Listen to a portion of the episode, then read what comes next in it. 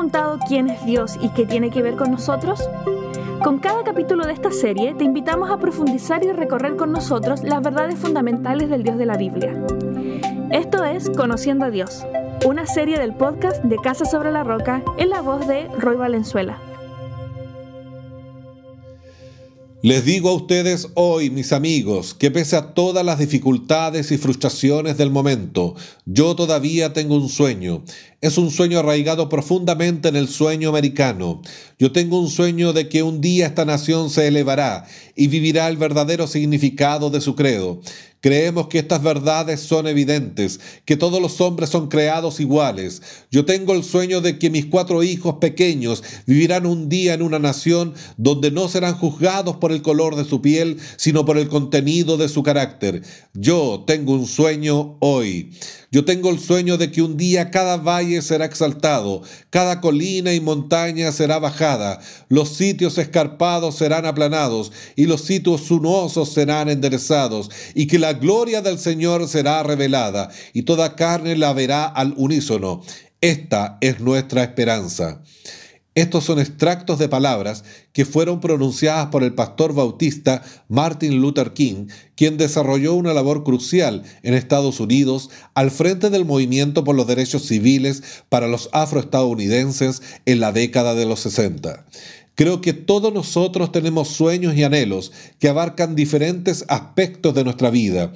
Un sueño es aquello que tienes en tu mente, que proyectas desde el nivel de la imaginación, la fantasía y tu creatividad sin límites. Soñar con aquello que se quiere lograr es muy bueno, aunque no te acerca necesariamente al resultado. Se trata de un proceso de elaboración interno más basado en la ilusión que en la realidad. Un sueño, por lo general, se lo visualiza como algo lejano en el largo plazo y que lógicamente para alcanzarlo tenemos que esforzarnos. Soñamos con ser profesionales, soñamos con tener una linda familia, soñamos darle lo mejor a nuestros hijos, soñamos tener una mejor sociedad, soñamos tener un trabajo, soñamos tener un mejor país.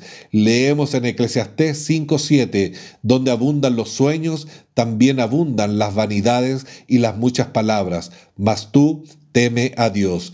Dios también tiene un sueño. Leemos en 1 Timoteo 2 del 4 al 5, el cual quiere que todos los hombres sean salvos y vengan al conocimiento de la verdad, porque hay un solo Dios y un solo mediador entre Dios y los hombres, Jesucristo hombre.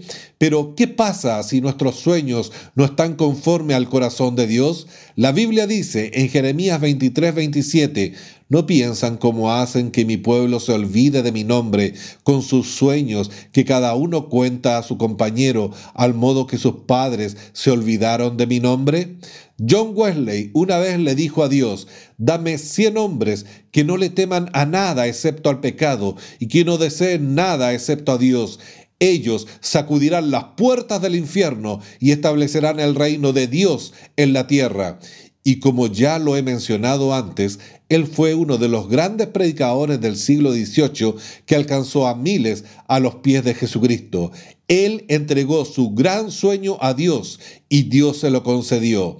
A veces estamos tan abrumados con nuestros sueños y anhelos personales que dejamos de lado lo que Dios ha anhelado desde el principio para nosotros. Leemos en Hebreos 11 del 33 al 38 que por fe conquistaron reino, hicieron justicia, alcanzaron promesas, taparon boca de leones, apagaron fuegos impetuosos, evitaron filo de espada, sacaron fuerzas de debilidad, se hicieron fuertes en batalla, pusieron en fuga ejércitos extranjeros, las mujeres recibieron sus muertos mediante resurrección, mas otros fueron atormentados, no aceptando el rescate a fin de obtener mejor resurrección. Otros experimentaron vituperios y azotes, y a más de esto, prisiones y cárceles. Fueron apedreados, aserrados, puestos a prueba, muertos a filo de espada, anduvieron de acá para allá, cubiertos de pieles de ovejas y de cabras, pobres, angustiados, maltratados, de los cuales el mundo no era digno, errando por los desiertos, por los montes, por las cuevas y por las cavernas de la tierra. El anhelo de Dios es que tú puedas cumplir el gran sueño que tiene Él para la humanidad. Y ahí, una vez que tú le entregues tu vida a Jesucristo, entrégale también tus sueños. Quizás ahí Dios cambie tus sueños y los convierta en realidad a situaciones que tú ni siquiera has imaginado. Dios te bendiga. Gracias por sumarte y escuchar. Si quieres saber más, síguenos en nuestras redes sociales en Facebook e Instagram. Nos vemos en un próximo capítulo de Conociendo a Dios, una serie del podcast de Casa sobre la Roca.